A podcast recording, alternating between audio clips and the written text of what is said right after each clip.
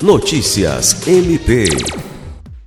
O Ministério Público do Estado do Acre, MPAC, por intermédio da Terceira Promotoria de Justiça Criminal de Rio Branco, ofereceu denúncia na última segunda-feira, 14, junto à Vara de Delitos de Roubo e Extorsão da comarca da capital, em face de um homem que foi preso em flagrante pelo roubo e assassinato de empresário do ramo da floricultura, no último dia 5 de fevereiro, em Rio Branco.